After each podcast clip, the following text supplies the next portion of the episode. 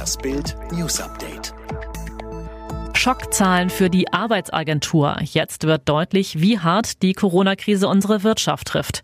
Detlef Scheele, Chef der Bundesagentur für Arbeit, sagte im Tagesspiegel, die Kosten für die Kurzarbeit könnten am Ende des Jahres bei mehr als 30 Milliarden Euro liegen. Der Bund müsste dann aushelfen. Mehr als 10 Millionen Menschen sind in Deutschland von Kurzarbeit betroffen. Nach einem Gottesdienst am 10. Mai in einer Kirchengemeinde der Baptisten im Frankfurter Stadtteil Rödelheim steigt die Zahl der positiven Corona-Tests.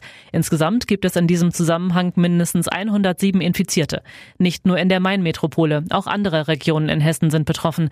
42 Menschen in Hanau und im Wetteraukreis haben sich infolge des Frankfurter Gottesdienstes angesteckt. Restaurantbetreiber droht Hammerbußgeld. Nach einem Restaurantbesuch in Niedersachsen sind mehrere Menschen positiv auf das Coronavirus getestet worden. Unter ihnen auch der Inhaber des betroffenen Lokals Alte Scheune in Jeringsfehn bei Leer. Ihm droht jetzt Ärger. Nach ersten Erkenntnissen ist das Infektionsgeschehen nicht auf einen normalen Restaurantbesuch zurückzuführen.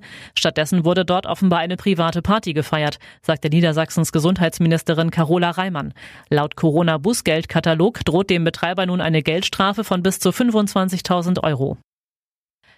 Schalke verliert auch das Not gegen Elend-Duell 0 zu 3 gegen Augsburg. Die Königsblauen stehen als Achter zwar weiter im sicheren Tabellenmittelfeld, haben aber mittlerweile die Bilanz eines Abstiegskandidaten.